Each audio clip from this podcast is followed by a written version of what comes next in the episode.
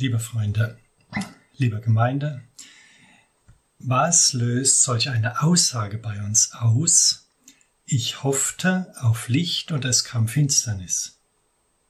Die meisten Menschen können mit solch einem Satz wenig anfangen, verbreitet er doch unterschwellig eine dicke Portion Pessimismus.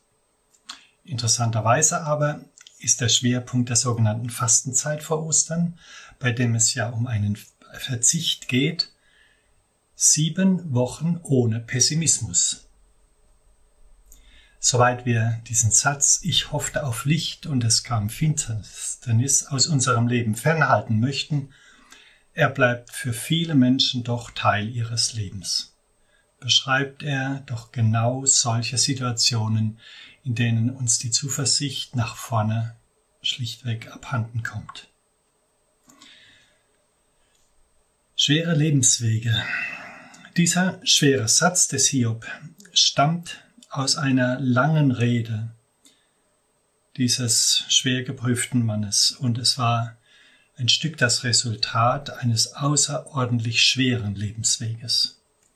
Ich lese diesen kleinen Abschnitt aus der Bibel aus Hiob 30, die Verse 24 bis 31. Auch wenn nicht alles auf den ersten Blick verständlich ist, der Gehalt der Worte Hiobs spiegelt seine Situation wider. Aus der Bibel. Aber wird man nicht die Hand ausstrecken unter Trümmern und nicht schreien in der Not? Weinte ich nicht über den, der eine schwere Zeit hat? Grämte sich meine Seele nicht über den Armen? Ich wartete auf das Gute, und es kam das Böse. Ich hoffte auf Licht, und es kam Finsternis. In mir kocht es und hört nicht auf, mich haben überfallen Tage des Elends. Ich gehe schwarz einher, doch nicht von der Sonne. Ich stehe der Gemeinde, in der Gemeinde auf und schreie. Ich bin ein Bruder der Schakale geworden und ein Geselle der Strauße. Meine Haut ist schwarz geworden und löst sich von mir ab, und meine Gebeine sind verdorrt vor hitzigem Fieber. Mein Hafenspiel ist zur Klage geworden und mein Flötenspiel zum Trauerlied. In kurzen Zügen will ich das Leben Hiobs nachzeichnen. Er war ein gottesfürchtiger Mann, er war reich, ja, er war der wohlhabendste Mann in seiner Umgebung. Er hatte eine sehr große Familie. Sein Leben war geprägt von Ehrfurcht vor Gott. Der Umgang mit seiner Familie und mit seinen vielen Angestellten und Arbeitern für die große Viehherden war wirklich vorbildlich. Den Menschen, für die Hiob verantwortlich war, ging es unter seiner Führung echt gut. Wovon Hiob nicht weiß, ist ein Geschehen in der geistlichen Welt. Der Satan, der die Menschen von Gott wegziehen und unter seine Gewalt bringen will und bis heute wollte und will, greift auf übelste Weise in das Leben dieses Hiob ein. Zuerst werden seine Hirten von räuberischen Völkern angegriffen und umgebracht. Dann verliert er durch ein Unwetter alle seine Kinder und deren Freunde. Weiter geht es mit seiner Gesundheit. Er bekommt einen fürchterlichen, ja, eine fürchterliche Hautkrankheit mit Geschwüren von Kopf bis Fuß. Und zuletzt wendet er sich sogar ja, seiner Frau zu, die aber wendet sich von ihm ab und rät Hiob, sich von Gott loszusagen. Was für ein Elend, was für ein Unglück. Kann man sich größeres Unglück überhaupt vorstellen? Vermutlich gibt es noch schlimmere Zustände. Wenn ich an die Kriege denke und an die vielen Grausamkeiten dort, oder an Hungersnöte mit Kindern und Erwachsenen, die vor Durst und Hunger sterben, oder an den Holocaust mit unsäglichem Leid für Millionen von Menschen. Ja, es gibt entsetzliche Situationen im Leben von uns Menschen, meistens jedoch ziemlich weit weg von unserem eigenen persönlichen Leben. Zu meinem zweiten Punkt. Meine Last, deine Last. Wie sieht es aus mit mir persönlich, mit dir persönlich?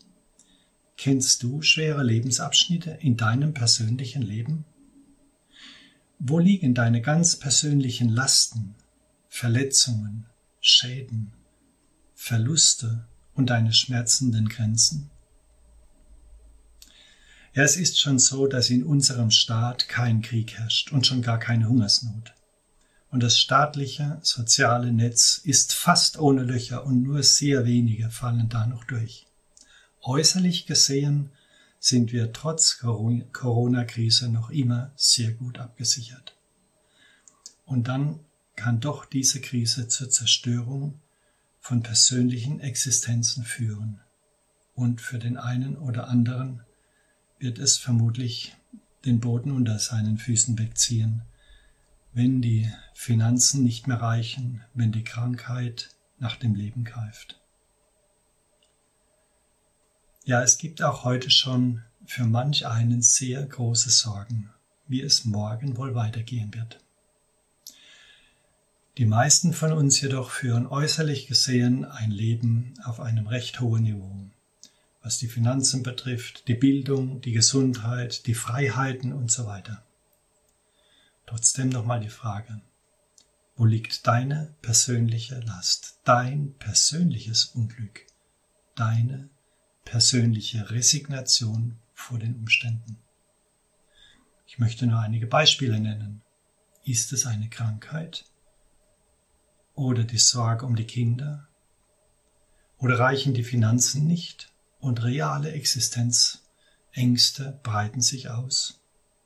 Ist es vielleicht die Arbeitslosigkeit ohne eine Aussicht auf Ende? Weichen wir der Tatsache nicht aus, jeder hat seine eigene persönliche Last auf den Schultern. Manch einer ignoriert sie. Das macht wahrscheinlich krank. Manch einer pflegt diese persönliche Last und das macht ziemlich unsympathisch und einsam. Manch einer nimmt sie an und reift daran.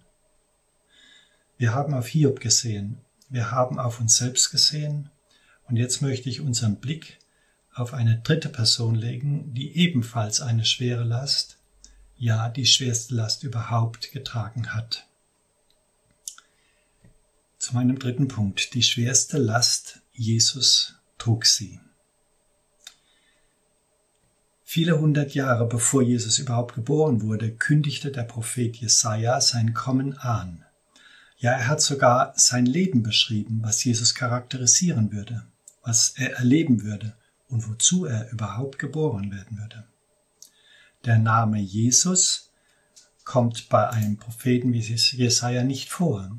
Aber Jesaja verwendet einen Titel, eine Bezeichnung dieses Menschen, der da geboren werden soll. Knecht des Herrn. Das Volk Israel verstand unter diesem Titel Knecht des Herrn den lange verheißenen Messias, den Retter, den Gott schicken würde, um das auserwählte Volk Israel in die heilte und ungetrübte Gemeinschaft mit ihrem Gott zu führen. Ich lese uns diese Aussagen des Propheten Jesaja über den Knecht des Herrn aus Jesaja 53 ab Vers 2. Er wuchs auf vor ihm wie ein Pflanzentrieb, wie ein Wurzelspross aus dürrem Erdreich. Er hatte keine Gestalt und keine Pracht. Wir sahen ihn, aber sein Anblick gefiel uns nicht. Verachtet war er und verlassen von Menschen, ein Mann der Schmerzen und mit Leiden vertraut. Wie einer, vor dem man das Angesicht verbirgt, so verachtet ward er, und wir achteten ihn nicht. Für wahr, er hat unsere Krankheit, unser Leid getragen und unsere Schmerzen auf sich geladen. Wir aber hielten ihn für bestraft, von Gott geschlagen und niedergebeugt. Doch er wurde um unserer Übertretungen willen durchbohrt, wegen unserer Missetaten zerschlagen. Die Strafe lag auf ihm, damit wir Frieden hätten und durch seine Wunden sind wir geheilt worden. Wir alle gingen in die Irre wie Schafe, jeder wandte sich auf seinen Weg, aber der Herr warf unser aller Schuld auf ihn. Soweit aus Jesaja 53. Und dann lesen wir im Johannesevangelium, was Jesus über sich selbst sagt. Dort steht in Johannes 3,16, Denn so sehr hat Gott die Welt geliebt, dass er seinen einzigen Sohn gab, damit jeder, der an ihn glaubt, nicht verloren geht, sondern ewiges Leben hat. Jesus Christus, der Sohn Gottes, trug die schwerste Last aller Zeiten. Die Sünde der Welt, die Schuld aller Menschen hat er auf sich genommen. Zu, diesem, zu dieser unermesslich großen Last gehört auch meine, gehört auch deine ganz persönliche Schuld und Sünde vor Gott. Weil Gott dich und mich von Herzen liebt, trägt der Sohn Gottes die Konsequenzen unserer Sünde durch seinen Tod weg. Jesu körperliches Leid, sein körperlicher Tod war gewiss schlimm genug. Vor allem aber, weil er komplett unschuldig war. Weitaus schwerer war die Tatsache, die wir aus Jesu Mund am Kreuz hören. Mein Gott, mein Gott, warum hast du mich verlassen? Der Sohn Gottes, der in untrennbarer Gemeinschaft mit seinem Vater im Himmel lebte, ist an dieser Stelle getrennt von seinem Vater. Ich denke nicht, dass wir jemals mit unserem Denken und Fühlen erfassen können, was dieser Satz Jesu am Kreuz wirklich beinhaltete. Doch wir haben es gehört aus dem Alten Testament, die Strafe für unsere Sünde lag auf ihm. Und warum? Damit wir Frieden hätten, nämlich Frieden mit Gott und durch seine Wunden sind wir geheilt.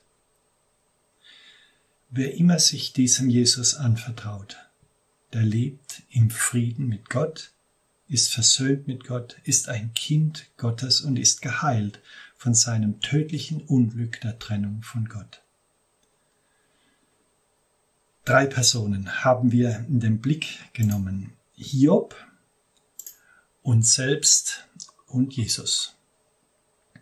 Nun möchte ich zurückkommen zu uns selbst. Was hat Hiob mit mir zu tun? Was hat Jesus mit mir zu tun? Nun meine Frage, wohin mit meinen Lasten? Ich habe schon erwähnt, jeder von uns trägt seine Last. Manch ein Mensch erlebt heute, dass er Licht und Besserung erwartete, aber Dunkelheit und Verschlechterung kommen. Aber nicht nur für sie, auch für uns, die keine großen Lasten tragen, vielleicht nur kleine, stellt sich die Frage, wohin mit meinen Lasten? Hiob hat seinen Weg gewählt. Als ein gottesfürchtiger Mann wendet er sich in seiner großen Not an Gott. Und da er nicht verstehen kann, weshalb ihn solch ein Unheil trifft, schüttet er sein Herz, seine Gefühle, den ganzen Scheiterhaufen seines zerschlagenen Lebens vor Gott hin. Ja, Hiobs ganzes Gottvertrauen ist zutiefst erschüttert und seine Worte sind Anklagen gegen seinen Gott. Auch die Freunde, die ihm in seinem Unglück beistehen wollen, sind am Ende ratlos und können ihrem Freund Hiob doch nicht mehr trösten. Sie können ihm nicht mehr helfen. Ihr Schweigen am Ende vieler langer Reden beinhaltet die Erkenntnis, dem Hiob kann keiner mehr helfen. Hiob aber hört nicht auf, seinen Gott anzusprechen, obwohl er Gottes Handeln überhaupt nicht einordnen und nicht verstehen kann. Er spricht weiter zu seinem Gott, bis dahin, dass er von Gott eine Rechtfertigung, eine Begründung für sein großes Unglück fordert. Wohin mit deiner Last? Wohin mit meiner Last? Hör nicht auf, sie zu Gott, zu Jesus zu bringen. Darin ist Hiob genau uns ein Vorbild. Geh mit deiner Last zu dem, der alle Lasten dieser Welt trug. Jesus selbst hat uns dazu eingeladen. Er hat zu seinen Jüngern und jetzt auch zu uns gesagt, Kommt her zu mir, alle, die ihr mühselig und beladen seid. Ich will euch erquicken, erfrischen. Nehmt auf euch mein Joch und lernt von mir, denn ich bin sanftmütig und von Herzen demütig. So werdet ihr Ruhe finden für eure Seelen, denn mein Joch ist sanft und meine Last ist leicht.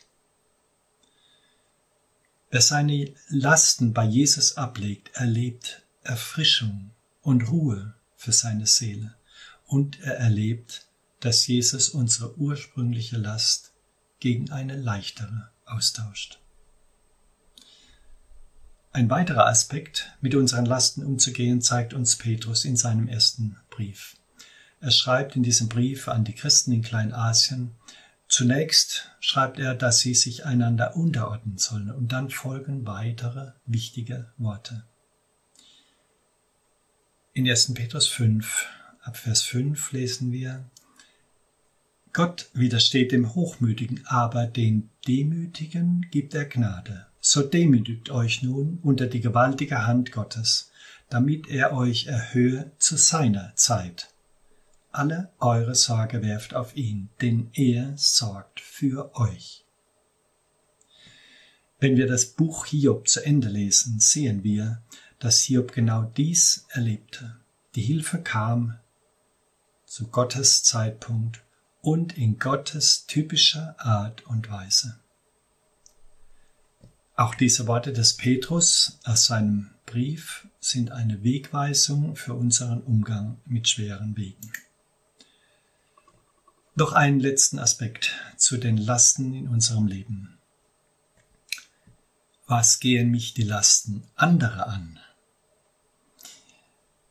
Ich denke, wir haben Hiobs Worte vom Anfang nicht mehr ganz verfügbar, aber in seinem zweiten Satz, den ich verlesen habe, sagt er, weinte ich nicht über den, der eine schwere Zeit hat? Grämte sich meine Seele nicht über den Armen? Hiob hat sich in seinen guten Zeiten sehr wohl auch um Menschen gekümmert, die Lasten trugen. Er hat mit ihnen geweint, hat ihre Lasten tragen geholfen. Wenn ich Lasten zu tragen habe, was gehen mich die Lasten anderer Leute an? Schaffe ich es doch kaum, eine eigene Last zu stemmen. So redet ein Mensch, der keine Perspektive hat und eben keine Hilfe findet. Als Kinder Gottes, als Nachfolger Jesu haben wir aber sehr wohl eine Hilfe und wir erleben sie in der Entlastung durch unseren Herrn. Es wird so sein, dass Jesus uns eine andere, eine leichtere Last auflegt. Vielleicht, dass wir die Last eines anderen Menschen tragen helfen.